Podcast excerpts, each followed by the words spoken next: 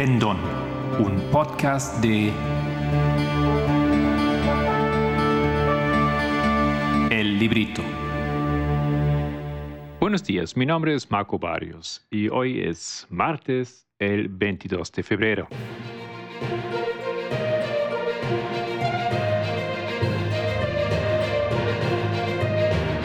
Los temas del movimiento.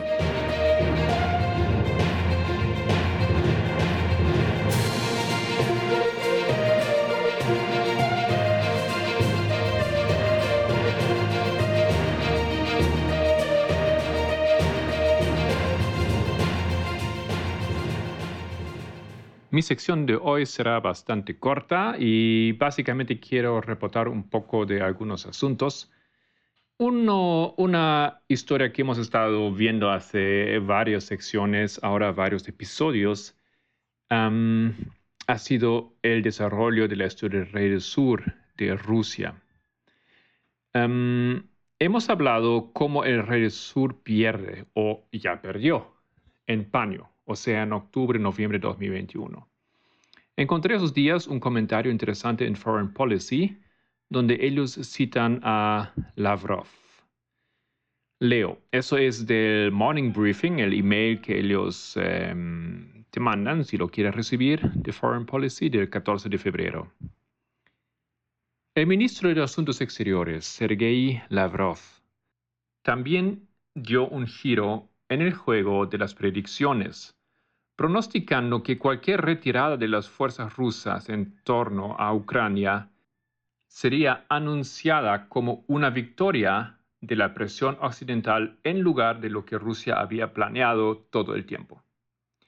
Después de que las tropas rusas terminen los ejercicios y regresen a los cuarteles, cuarteles Occidente declarará una victoria diplomática al haber asegurado la desescalada rusa según el Ministerio de Asuntos Exteriores ruso, tras una llamada telefónica con el secretario de Estado estadounidense Anthony Blinken. Entonces, interesante aquí que esto, e, e, esa, em, este análisis, ¿no es cierto?, del ministro eh, ruso, que pues él entiende que aún una retirada o solamente una retirada ya sería una victoria. Nosotros estamos viendo esto, que em, posiblemente no va a haber una guerra caliente, ¿no es cierto? Eh, hace años ya estamos entendiendo esto, em, y que la victoria o la caída del rey del sur mm, será de manera diferente. Y aquí el análisis del mismo em, ministro me parece interesante en ese caso. Aunque ya estamos a las alturas donde las tropas rusas ayer acaban, ¿no cierto?, de entrar en territorio ucranio en estas, eh, en esas áreas prorrusas, um, las autodeclaradas eh, repúblicas nuevas. Bueno, hay que ver ahora cómo continúa todo. Alemania declaró que va, em, están congelando, ¿no cierto?, el, el proyecto Nord Stream para que el gas ruso llegue o, o sea, no llegue como una sanción, ¿no es cierto?, de ese, ese paso ruso. Y seguramente esos días habrá mucho desarrollo en todo esto y veremos en cuanto podemos justificar la em, derrota de Rusia ya en octubre-noviembre de 2021.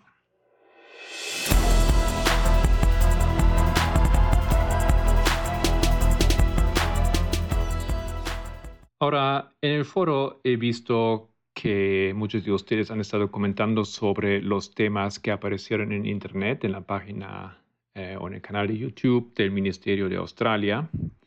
Em, dos presentaciones hechas por Tess Lambert, temas que em, son temas de Vespers, como ellos lo llaman.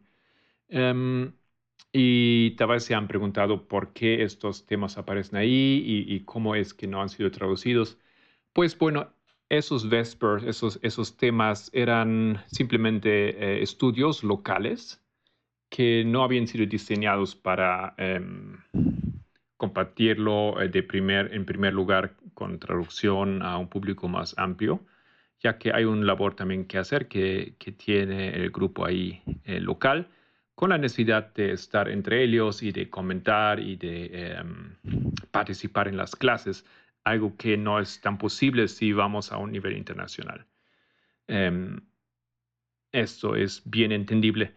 No obstante, después de algunas presentaciones, em, unas cuantas presentaciones que se han hecho o estudios que ellos han hecho en su grupo, han decidido de sí grabar los temas y de esta manera tenemos aquí un estudio que se hizo el 11 de febrero y luego un segundo que fue grabado el 18 de febrero.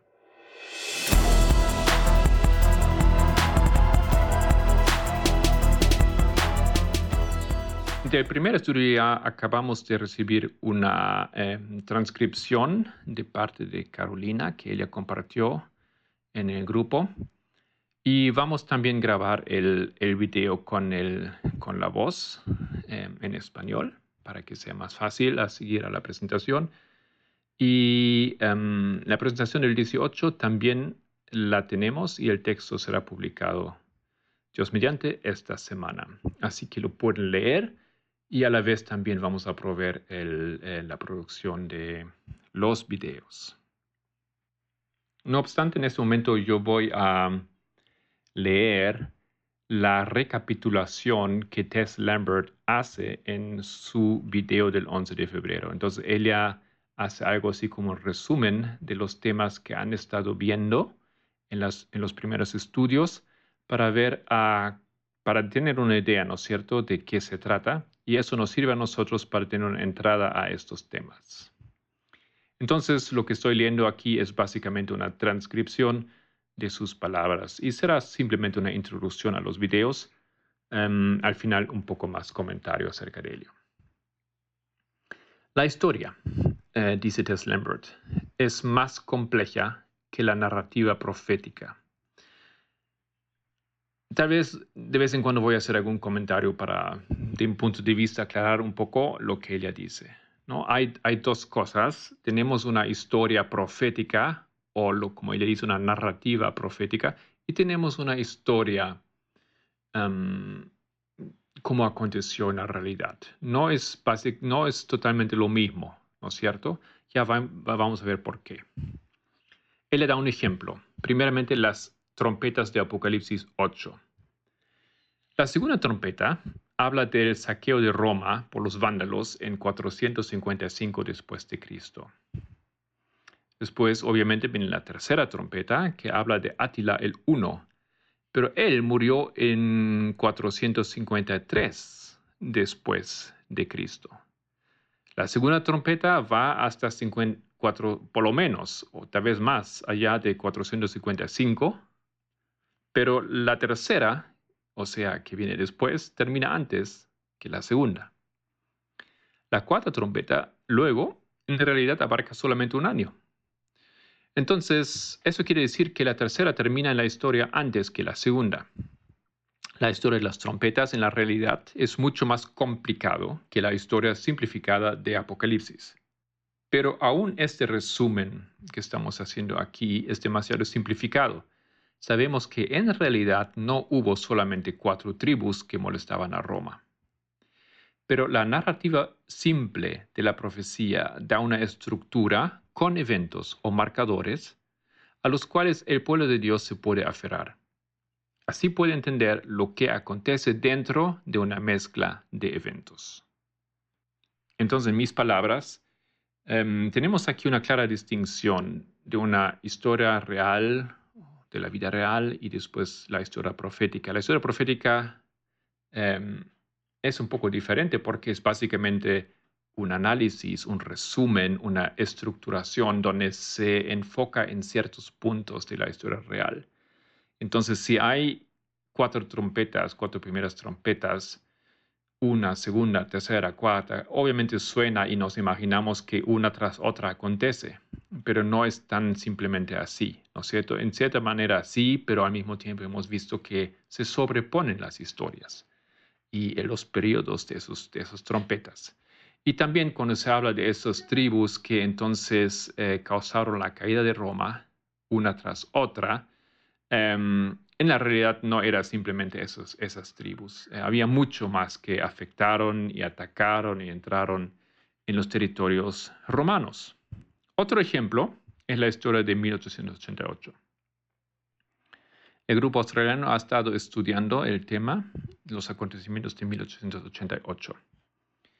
Y hay una simplificación en el mundo adventista, diciendo que el presidente Butler y Urias Smith rechazaron a la profeta, em, que ellos acabaron o abandonaron los fundamentos adventistas. Esto no es falso. Desde luego tenemos una simple y clara línea de eventos. Podemos trazar los eventos que ya conocemos, los eventos de la reforma, con los hitos, ¿no es cierto? Pero personas critican que lo que te enseña es demasiado complicado que Dios no requiere que su pueblo entienda una historia complicada sobre Afganistán y género y LGBTQ. Dicen que la ley dominical no será así, que solamente habrá una disputa entre domingo y sábado, y ya. Bueno, en esa historia de 1808 se puede ver que simplemente no es tan fácil la historia, ¿no es cierto? Que los eventos son mucho más complicados. Eh, que ambos lados, eh, según Elena White, eh, han hecho errores. Em, y bueno, pero lo que queda para nosotros en la, en la, narrativa es una historia simple, ¿no es cierto? Tal vez podemos decir que la historia es blanca y negra, ¿ok? Pero em, cuando se hace entonces, se facilita o se simplifica la narrativa, de la historia y se, se crea o se analiza y se simplifica en una línea los eventos que nosotros destacamos de la perspectiva profética, tenemos una línea clara y simple, eventos consecutivos, eventos, eventos que son fácilmente destacables y separables unos del otro. Esto es bueno y eso ayuda, pero no obstante ha causado que otros entonces han saltado a atacarnos, a la anciana Tess, que pensando desde ahí que no es posible que Dios cause una realidad profética que sea complicada. Y desde luego ellos rechazan, o muchas personas rechazan, que estamos haciendo esos estudios sobre historias súper complicadas de lo que acontece en el Medio Oriente, de lo que acontece en la sociedad en temas de la igualdad, etc. Y les parece imposible aplicar esto a un análisis que contribuye a algo sobre la comprensión de la ley dominical. De ahí la necesidad de entender la historia. 1888 no ha sido tan simple como aparece en la narrativa profética. Las de las trompetas tampoco han sido tan fáciles y simples como aparece en la narrativa profética. Hay muchos ejemplos que podríamos dar. Otro ejemplo es la historia de la Reforma.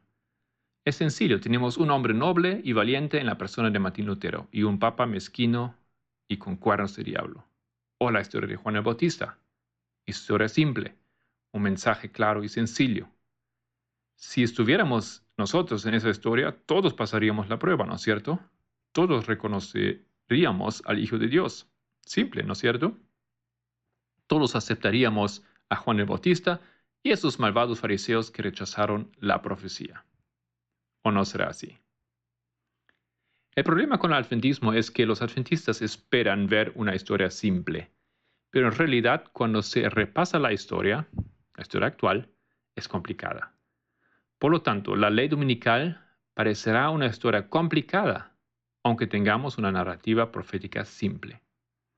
Yo quería, dice Tess, que nos internáramos en esos patrones, la complicada historia real frente a la simple narración profética, antes de entrar en la historia de 1888, para que pudiéramos ver cuando nos adentremos en 1888, que necesitamos entender la complejidad para no cometer los mismos errores que cometieron los líderes de la conferencia general.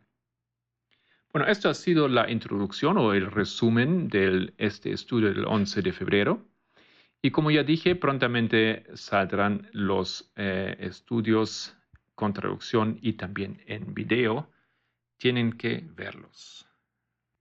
Porque lo que Tess presenta ahí básicamente es el deseliamiento de la ley dominical para nuestra generación.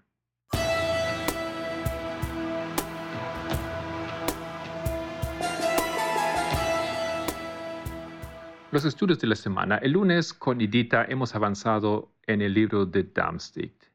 El viernes yo presenté en relación o continuación con nuestros estudios sobre 2014 eh, lo que era el acto Hero. El sábado Edita nuevamente presentó ahora sobre 2014 y la crisis entre Rusia y Ucrania, obviamente un tema súper actual. Y el domingo Solange tenía su segunda clase de metodología bien en la madrugada. Lamento tener que decir que em, no se ha grabado este estudio, entonces asegúrense de su participación en persona en los siguientes estudios.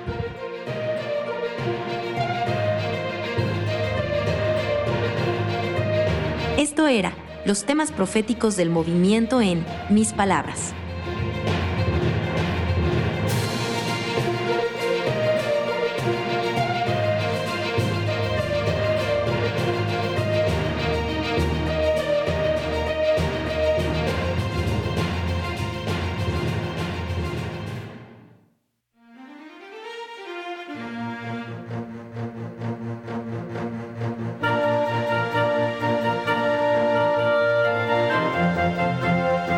Estudios Proféticos.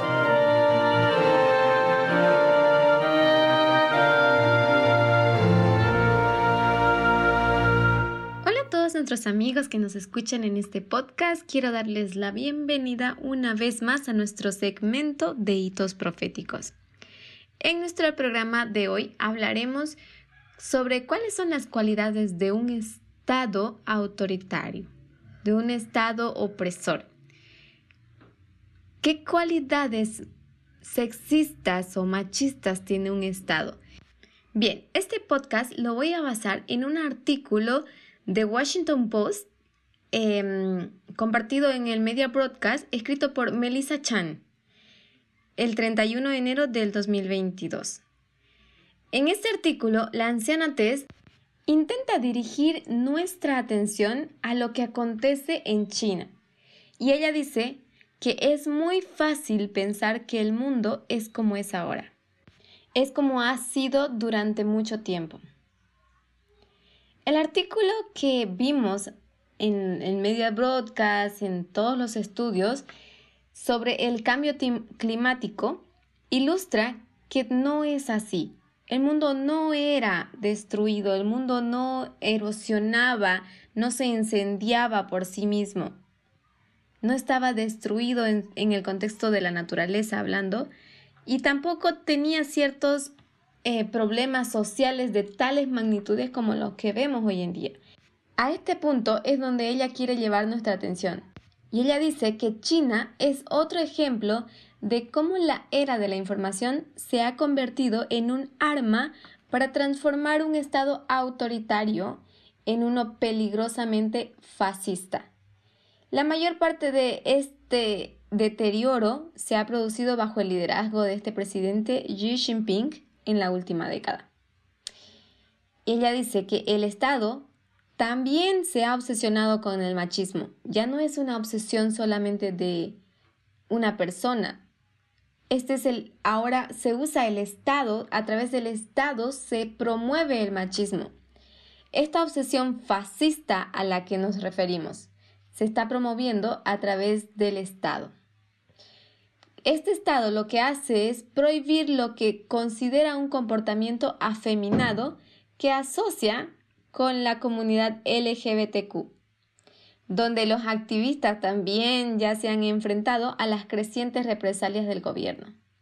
Entonces la anciana Tess dirige nuestra atención o el estudio de este artículo detrás de esta perspectiva.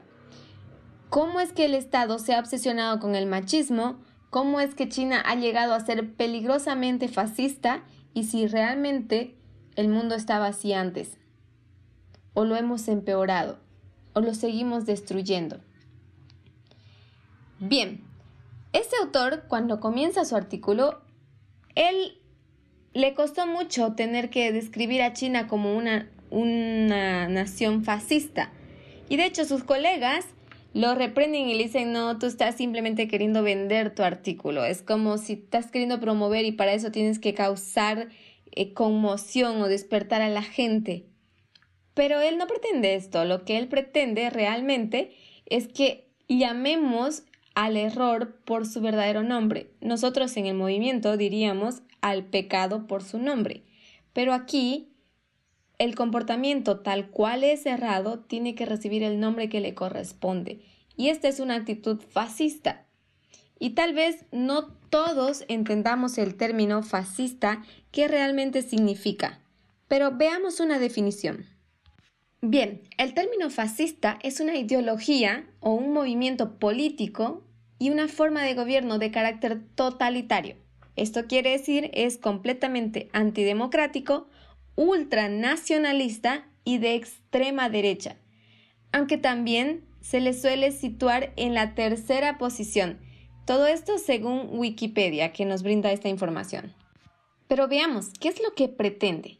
Este, este modelo fascista de Estado que China ha estado cada vez adoptando más y más, lo que promueve es la exaltación de los valores como la patria, la raza, para permanentemente movilizar las masas a la manera o al antojo de la persona. Esto con frecuencia lleva a la opresión de minorías. Y como ejemplo podemos ver el caso de la historia de Alemania, que Hitler hizo lo mismo, ¿no? Usó temas eh, como los valores, la patria, la raza, para deshacerse de un pueblo que él consideraba inferior. Y con este, con este discurso, con este sentimiento, con estos valores, mm, yo diría, bajos, es que él ha logrado promover gente, o mover mucha gente, trabajar en la mentalidad de las personas para alimentar este sentimiento y lograr lo que vemos ahora, una completa destrucción de la sociedad. Pero este mecanismo, modelo fascista de la sociedad, opera a través de fuerzas militares.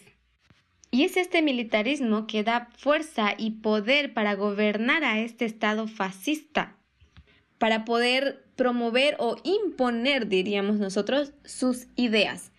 Esto es un Estado fascista, eso, son, eso es lo que significa el término fascista, ¿ok?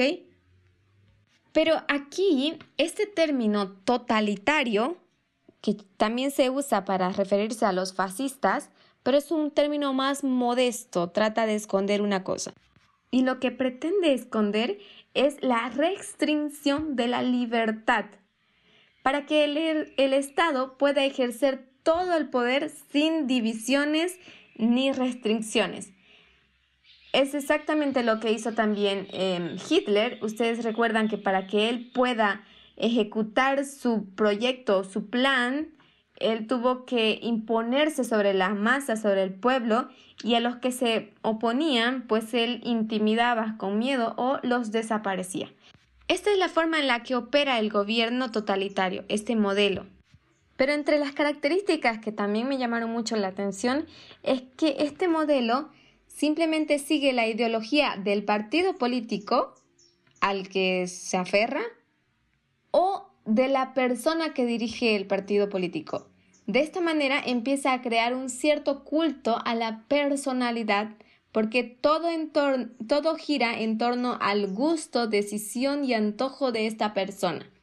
¿Ok? De acuerdo a su ideología. Bien, ahora quiero llevarlos al artículo.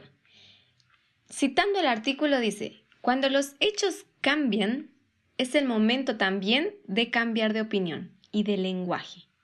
Antes de que los Juegos de Verano del 2008 en Pekín, los medios de comunicación internacionales sabían que China era autoritaria y la describían como tal cuando era necesario.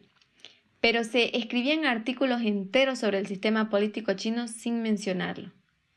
El gobierno había promulgado una normativa que permitía a la prensa extranjera viajar libremente por el país, lo que suponía un cambio respecto a los años de férreo control. Y las personas que conocimos en estos viajes, muchas de las cuales trabajan como activistas laborales o abogados de derechos, señalaban el camino a una nueva y transformadora generación china. ¿Por qué? Porque ellos veían la posibilidad de dar a conocer su verdadera condición que el Estado chino estaba tratando de esconder si las Naciones Unidas y otras personas estuvieran dispuestos a apoyar sus protestas, entonces tal vez ellos podían tener de verdad una generación transformada. Pero no, lo que hizo China es volver a coartar. Él simplemente aperturó sus puertas o su el permiso se puede decir a los medios de comunicación internacionales solo para promover los Juegos de Verano. Pero entre esos se abrieron paso activistas laborales para dar a conocer la situación real política de China. Y cuando esto aconteció, entonces, dice el artículo, las autoridades empezaron a encerrar a los activistas que antes defendían, entre comillas podemos decir defendían. El país se desvinculó de las plataformas de medios sociales más populares del mundo y así llegó a bloquear Facebook, Google, Twitter y otras apps. La policía comenzó entonces a vigilar de manera más agresiva a los equipos de noticias. A veces ni siquiera los, ni siquiera los dejaban bajarse o llegar a sus oficinas, sino que los esperaban en coches en el aeropuerto antes incluso de que aterrizaran.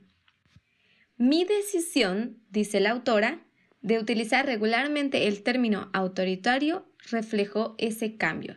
Ese cambio drástico del gobierno chino de primero permitir a la prensa internacional abrirse campo y después refrenarla, y no solamente refrenarla, sino que perseguirla.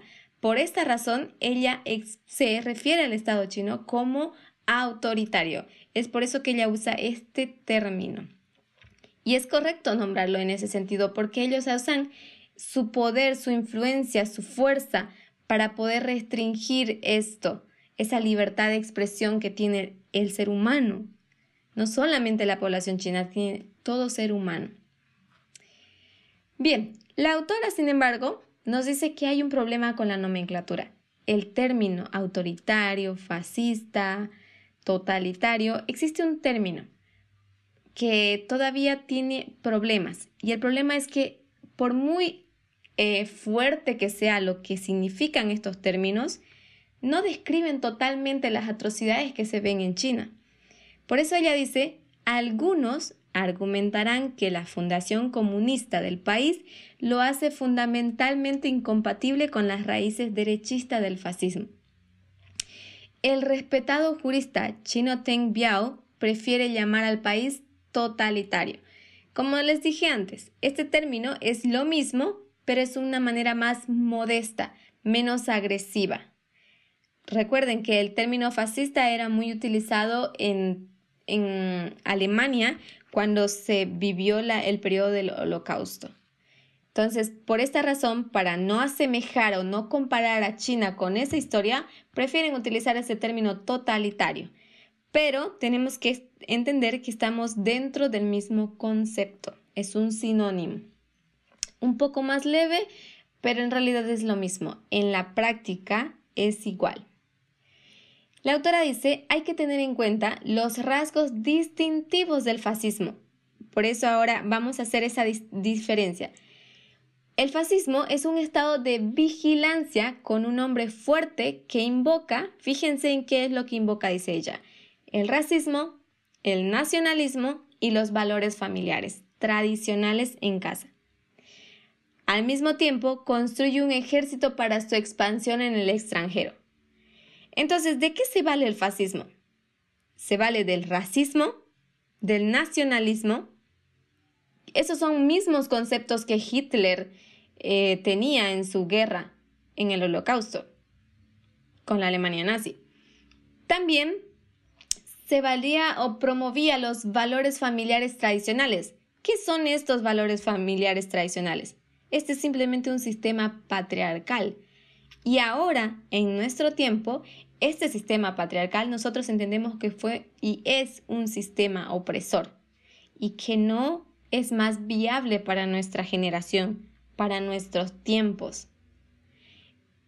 Fíjense, detrás de toda esa imagen de hay los valores familiares, que somos una raza especial, que amamos nuestra patria, ese es el nacionalismo que ellos promueven, al mismo tiempo están construyendo un ejército para expandirse hacia el extranjero. ¿Y qué pasa con la gente de ese país? Si no es de tu raza, si no es de tu etnia, ¿qué hacía Hitler con ellos? Los acababa. Entonces, esto es lo que se esconde, lo que se ve. Nosotros tenemos que tener una visión profética para poder discernir este problema en su verdadera magnitud.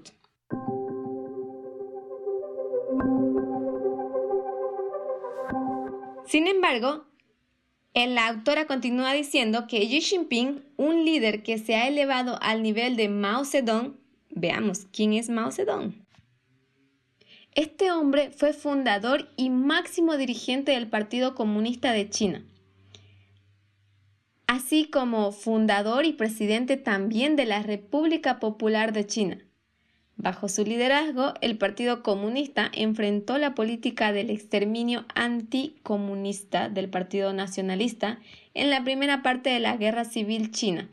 Este hombre también asumió planteamientos del marxismo-leninismo, pero con el pasar del tiempo él se diferenció de la ideología de soviética y consolidó su liderazgo dentro del Partido Comunista Chino durante el movimiento de la rectificación de Yan'an. Y en 1963, este hombre lanzó el movimiento de educación socialista y en 1966 inició la revolución cultural que le permitió recuperar poder y al mismo tiempo desarrollar un culto a su personalidad. Bien, entonces Xi Jinping es este líder que se ha elevado a este nivel. Empieza también a crear un culto a su personalidad, con retratos en espacios públicos y privados, muchos monumentos. La propaganda recuerda la gloriosa historia de China al tiempo que lamenta el trato que recibió en el pasado por parte de las potencias imperiales occidentales, lo que permite a Pekín jugar tanto la carta del nacionalismo como la del victimismo. Como corresponsal que estuvo en China y ahora escribe desde Berlín, la autora se refiere a sí misma, le resulta difícil a ella ignorar hasta qué punto el presente de China se hace eco del pasado de Alemania. Entonces, quiero que entendamos una cosa.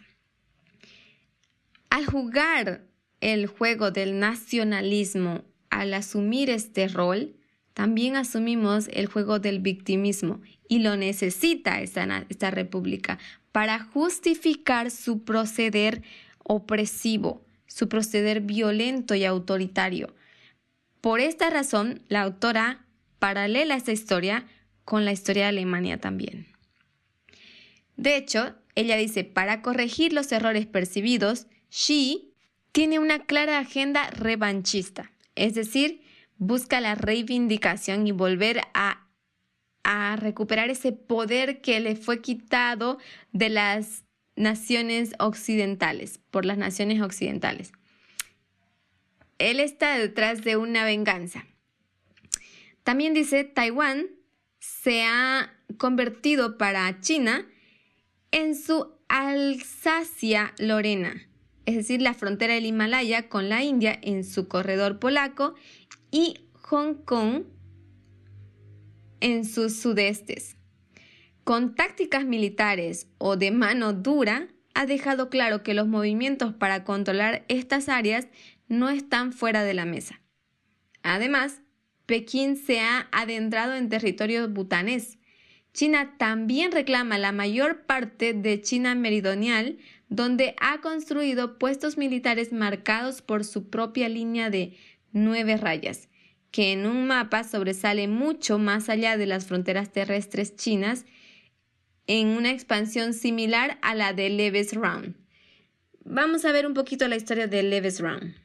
Bien, lo que vamos a ver primero, antes de entrar en esa historia de Levis Round, es que vamos a ver que él lo que está luchando es por esferas de influencia. Quien más tiene, más quiere. Es la ambición, la avaricia del ser humano, en este caso del Estado, de, esa mentalidad, esa ideología. Lo que tienen poder y quieren más poder y para conseguir más poder pues tienen que oprimir y humillar y, y rebajar a muchos. Veamos lo que acontece en Levis Round. Levis Round abarca las políticas y prácticas de colonización que proliferaron en, Alemania desde la década de 1890 hasta 1940. Y en ese tiempo se popularizó por primera vez hacia 1901 y se convirtió en un objetivo político del imperio alemán en la Primera Guerra Mundial. Es esa área de Lebensraum. Tras el ascenso de Adolfo Hitler al poder, según Wikipedia, Lebensraum se convirtió en un principio ideológico del nazismo y proveyó una justificación para la expansión territorial alemana y Europa Central y Europa del Este.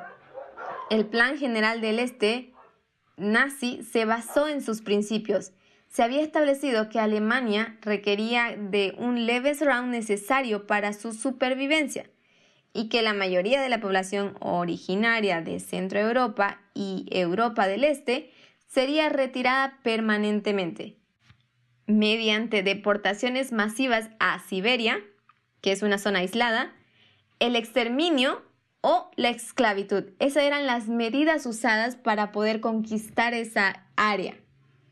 ¿ok?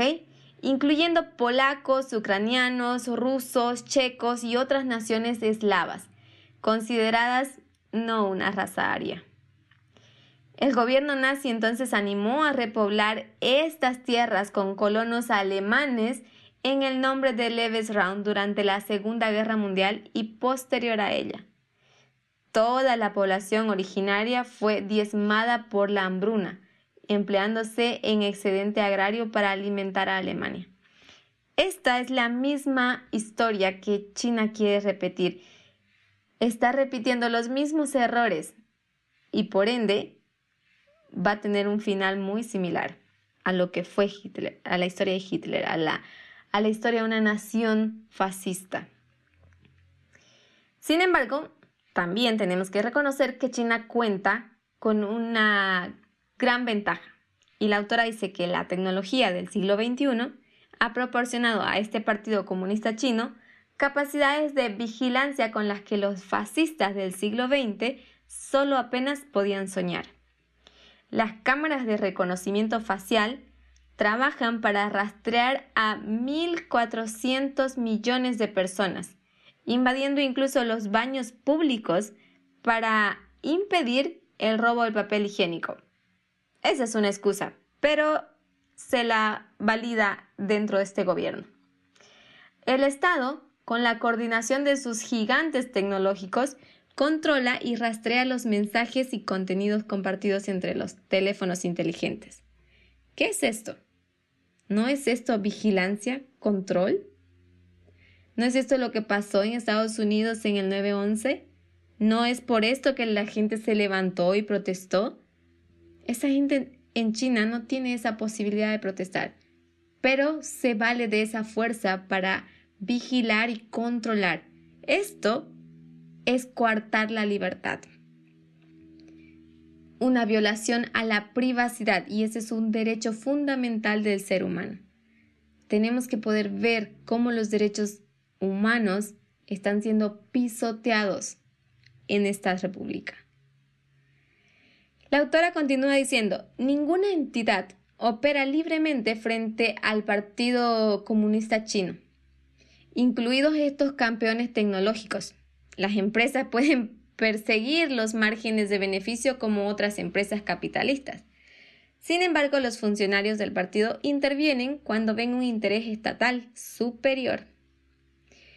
Y como ejemplo está este multimillonario Jack Ma, que desapareció por criticar el sistema de reguladores financieros del país.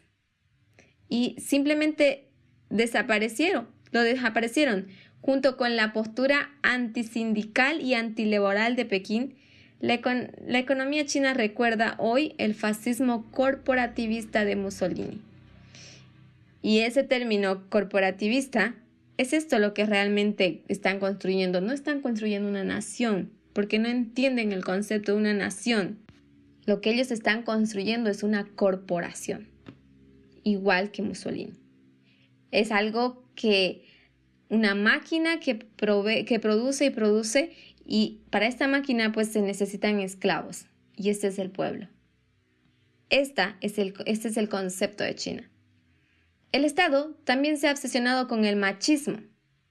Esa es otra característica. Y esto está envuelto dentro de esa, de esa formalidad o, o ese moralismo que llamamos valores tradicionales. Otra obsesión fascista, de hecho. Prohíbe lo que considera un comportamiento afeminado que asocia con la comunidad LGBTQ.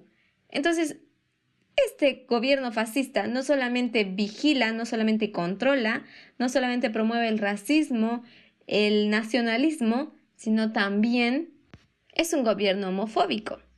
Y claro que tiene que ser un gobierno homofóbico si es un gobierno patriarcal. En ese sistema no cabe algo que sea diferente a ese modelo de hombre guerrero que ellos se imaginan. De hecho, este gobierno exhorta a hombres y mujeres a procrear y de esta manera él se ha em, inmiscuido o ha invadido las esferas más privadas de los ciudadanos, la intimidad. Incluso ha intentado reforzar la virilidad masculina mediante una reprensión de las vasectomías. Ya no solamente son prohibidas las vasectomías, no son una opción siquiera para ellos ya.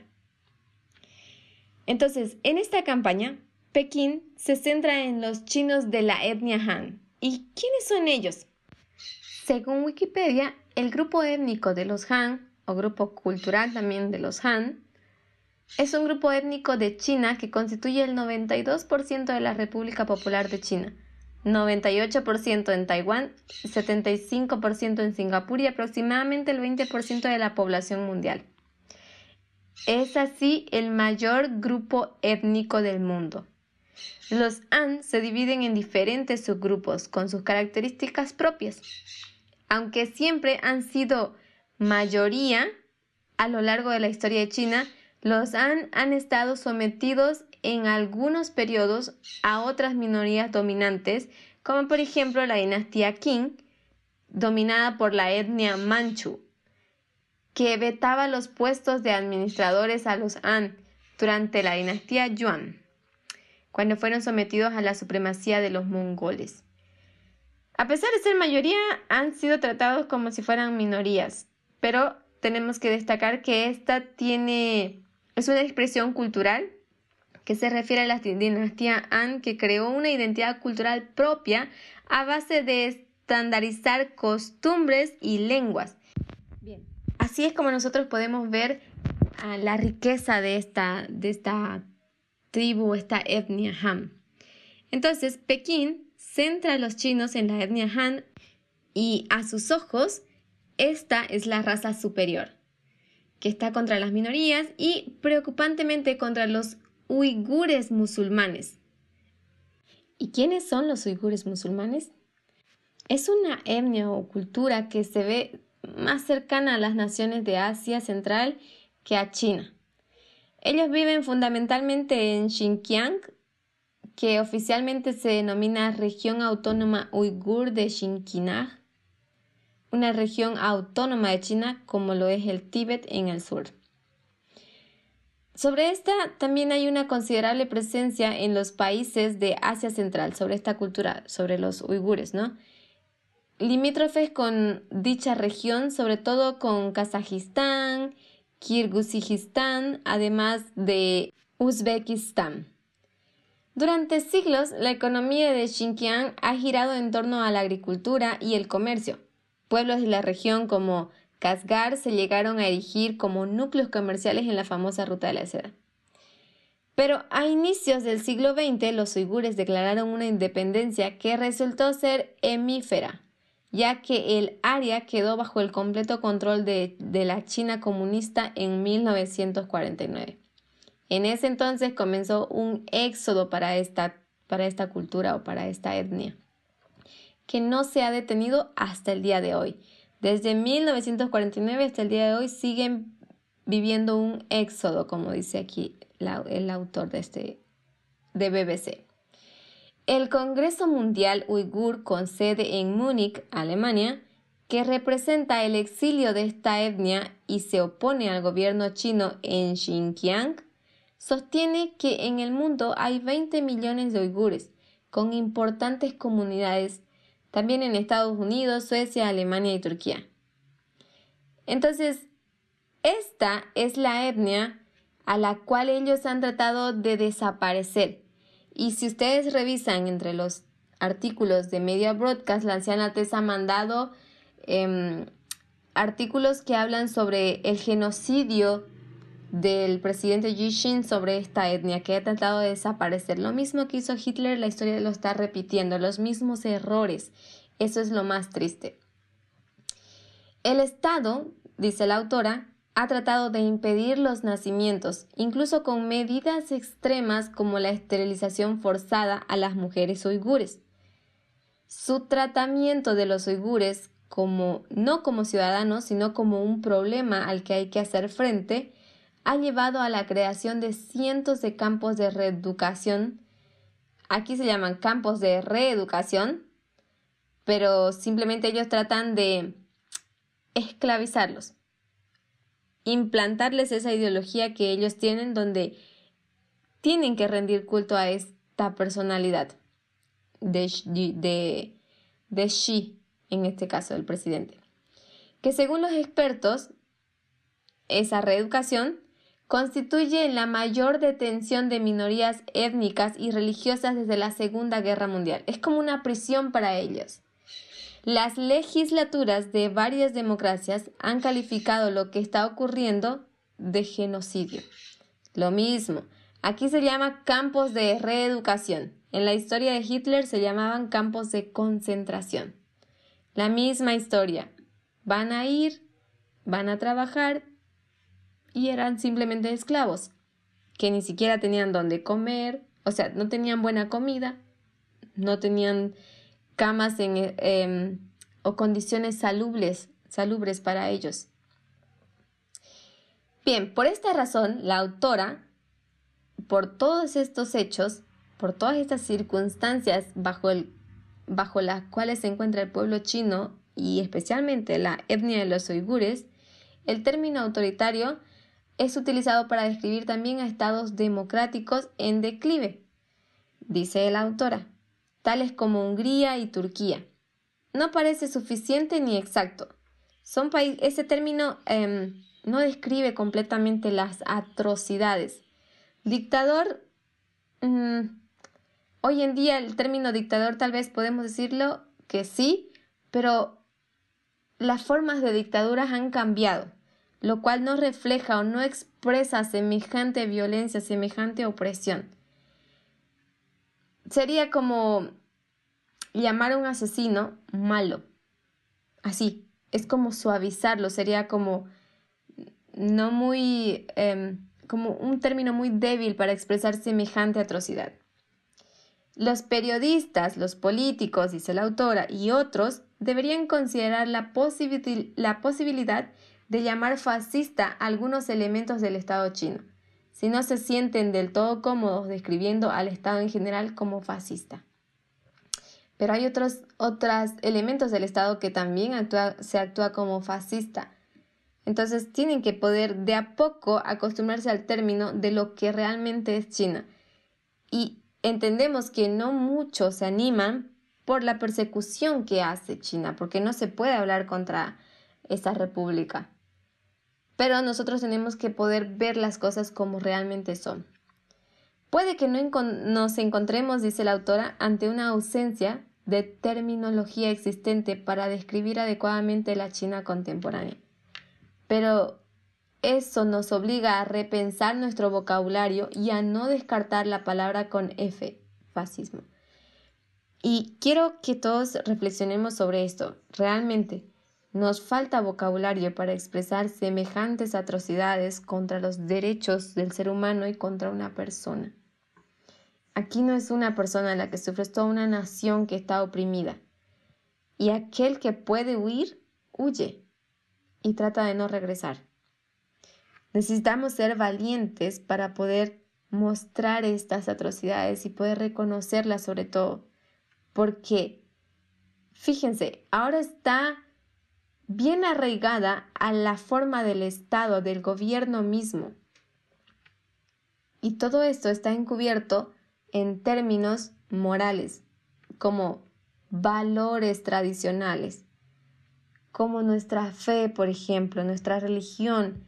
Tenemos que poder distinguir y reconocer el peligro en el que estamos por no usar un vocabulario adecuado. Bien, los invito a leer los, los artículos del Media Broadcast que la ancianate nos pone y me despido de ustedes deseándoles una feliz semana y que Dios los bendiga. Hasta la próxima.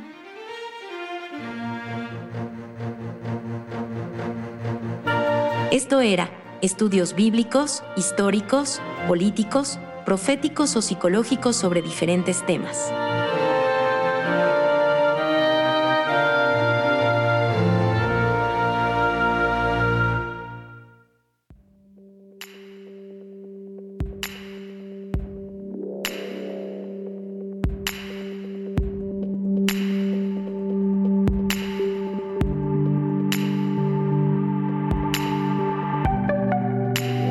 La semana en el mundo.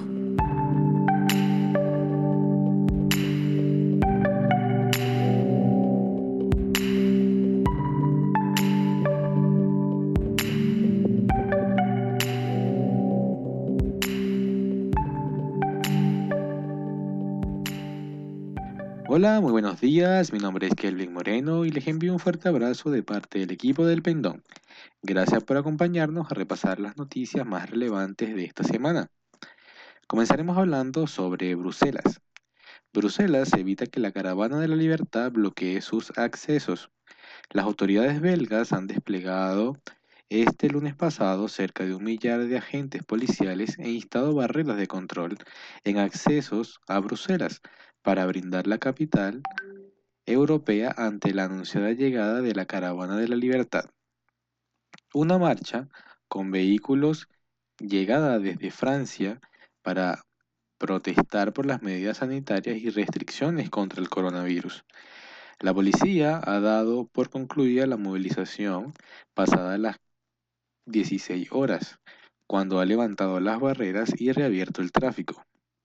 Tras una jornada sin incidentes serios, durante las decenas de vehículos que han sido movilizados en su camino hacia Bruselas y han sido incautadas diversas armas blancas. Aunque las autoridades han tomado todas las medidas para impedir la entrada de tráfico rodado para participar de las protestas, sí han permitido a los manifestantes llegar a pie o transporte público hacia el centro de la ciudad para expresar sus reivindicaciones. Ello ha permitido que varias decenas de personas acercarse hacia el barrio europeo para mostrar su rechazo a las restricciones cerca de las instituciones que representan a la Unión Europea y a otros grupos reducidos concentrarse en distintas plazas del centro de la ciudad, siempre bajo la vigilancia policial que les ha impedido el acceso a zonas muy concurridas o turísticas. Medio centenar de camiones, caravanas y turismos han quedado aparcados en un recinto ferial en Heysel, en las afueras de la ciudad y otro medio millar de vehículos han quedado aparcados en las cercanías de Lovaina.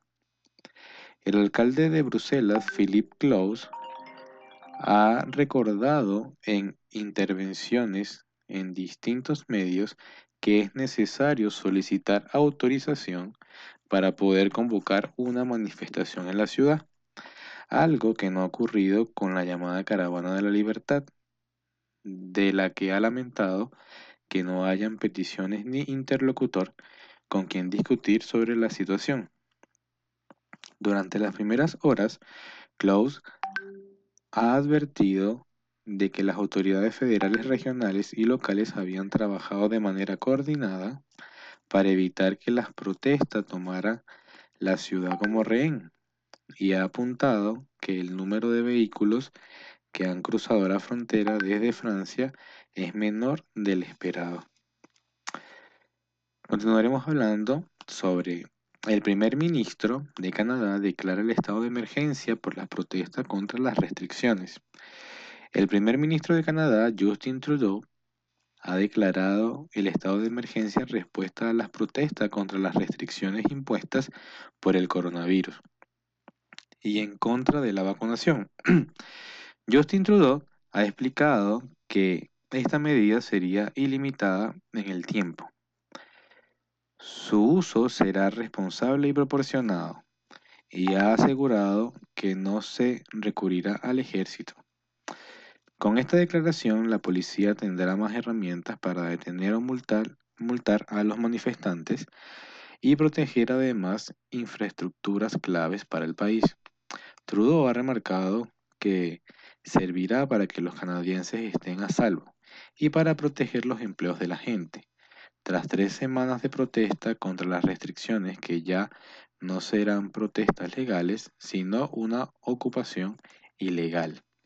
Este domingo las fuerzas especiales de seguridad despejaban el puente Ambassador de Windsor, una de las vías más importantes que comunica Canadá con Estados Unidos, que estaba bloqueada desde el pasado martes, mientras cientos de centenares continúan acampando en Ottawa. Ahora hablaremos sobre que entre en vigor la obligatoriedad de la vacunación para mayores de 50 años en Italia. El 15 de febrero entró en vigencia la obligatoriedad de la vacunación para mayores de 50 años en Italia. El gobierno de Italia aprobó el pasado mes de enero, por decreto de ley, la vacunación obligatoria, una medida polémica que busca aliviar la presión hospitalaria y controlar los contagios para proteger a la población.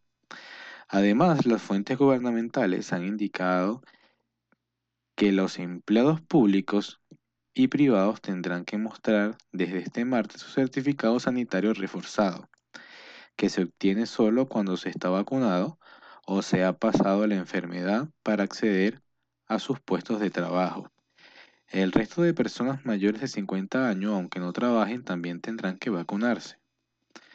También han extendido la vacunación obligatoria al personal universitario, con independencia de su edad, equiparándolo así al personal escolar que ya lo tiene desde mediados de diciembre del 2021. Hablaremos ahora sobre Djokovic. Djokovic asegura que prefiere perderse torneos de tenis antes que vacunarse. El tenista serbio Novak Djokovic ha manifestado este martes que preferiría perderse grandes torneos antes de ser obligado a vacunarse contra el COVID-19. En una entrevista en exclusiva, la cadena británica ha rechazado que se le asocie con el movimiento antivacunas y ha afirmado que respalda el derecho de una persona a elegir. Al serle preguntado si sacrificaría torneos como Wimbledon o el Roland Garros, el tenista ha contestado, sí, ese es el precio que estoy dispuesto a pagar. Djokovic no pudo participar en el Australian Open, en el primero, que es el primero de los cuatro Grand Slam de la temporada. El gobierno de Australia ordenó su deportación en enero después de que cancelara su visa al no estar vacunado contra el COVID-19. Seguimos hablando sobre el COVID, ahora sobre que África producirá sus propias vacunas contra el COVID-19 en seis países. La Unión Europea y la Unión Africana han, han, firmado este viernes un acuerdo para que África pueda producir sus propias vacunas contra el COVID-19 en seis países, Sudáfrica, Nigeria, Egipto, Túnez, Kenia y Senegal. El director general de la OMS, Tedros Adhanom Ghebreyesus, ha anunciado los nombres de los seis países beneficiarios de esta iniciativa en el marco de la cumbre entre la Unión Europea y África que se celebra en Bruselas. El Centro de Ciudad del Cabo ya ha logrado desarrollar en el laboratorio una vacuna similar a la de Moderna. Los ensayos clínicos empezarán este año pero incluso si se desarrollan con éxito, quizás haya que esperar al 2024 para que esté disponible. El presidente sudafricano Cyril Ramaphosa ha aplaudido la iniciativa, aunque ha vuelto a pedir la suspensión de las patentes de las vacunas contra el coronavirus, paso que permitiría la producción de genéricos. Aunque en el mundo se ha administrado ya más de 10 mil millones de vacunas anti-COVID, con las que más del 60% de la población global ha recibido al menos una dosis, el reparto es muy desigual. Mientras países desarrollados tienen tasas de vacunación muy altas y muchos de sus ciudadanos han recibido incluso inyecciones de refuerzo, en África un 80% de la población no ha recibido ni una sola dosis. Y ya para finalizar estaremos hablando sobre el conflicto que se encuentra en este momento entre Rusia y Estados Unidos. Estados Unidos y Rusia elevan la tensión con advertencias y la expulsión de un diplomático. La crisis entre Estados Unidos y Rusia ha escalado este jueves un paso más con la expulsión por parte de las autoridades rusas del número 2 de la embajada estadounidense en Moscú y las renovadas advertencias de Washington de que la invasión rusa a Ucrania podría ocurrir en días. Se trata de una apreciación que ha hecho el presidente estadounidense Joe Biden a la vez que el Departamento de Estado anunciaba la expulsión por parte de Rusia del diplomático Bart Gorman. Washington estudia ya una respuesta a esta acción que considera un paso más en la escalada de tensiones bilaterales en medio de la crisis por la concentración militar rusa en las fronteras con Ucrania. Un funcionario estadounidense ha indicado que la decisión de Blinken de parar en, estado, en Nueva York se debe a que se enfrenta quizás el momento más peligroso para la paz y la seguridad desde el fin de la Guerra Fría. Ahora más que nunca es fundamental que Washington y Moscú tengan el personal diplomático necesario para facilitar la comunicación. Al cruce de advertencias se ha sumado Joe Biden al insistir desde la Casa Blanca que la amenaza de invasión de Ucrania por parte de Rusia es muy alta y apunta a la posibilidad de que se produzca en unos días. El mandatario ha señalado que Rusia no ha movido sus tropas hacia afuera, las está moviendo hacia adentro. Y ha recalcado que Estados Unidos tiene razones para pensar que Moscú prepara una operación de bandera falsa para buscar un pretexto para entrar en territorio ucraniano. No obstante, ha afirmado que aún es posible una vía diplomática y ha señalado que por eso envió a Blinken a la reunión del Consejo de Seguridad de la ONU para que expusiera esa opción. Este fin de semana estarán en Europa, además de Blinken, el jefe del Pentágono, Joyce Austin, así como la vicepresidenta Kamala Harris, que también participará en la conferencia de seguridad de Múnich entre el 18 y el 20 de febrero. Allí Harris se reunirá con el presidente ucraniano Volodymyr Zelensky y se asegurará de que Estados Unidos está completamente alineado con sus aliados ante una eventual invasión rusa de Ucrania. Tanto Washington como la OTAN han advertido a Moscú sus graves consecuencias en el caso de que se lance una nueva invasión militar de Ucrania, como la que ocurrió en el 2014.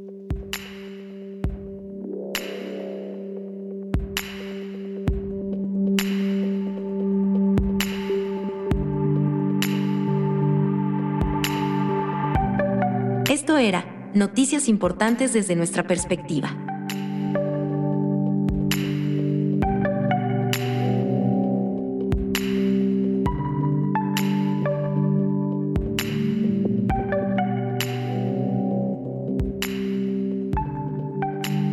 Espero que les haya gustado este podcast y les deseo un feliz comienzo de esa nueva semana. Si quieres profundizar con algunos de los temas de este podcast, encuéntranos en librito.org.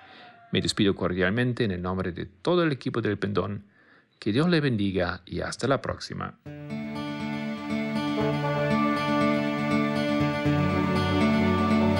El Pendón, un podcast de El Librito.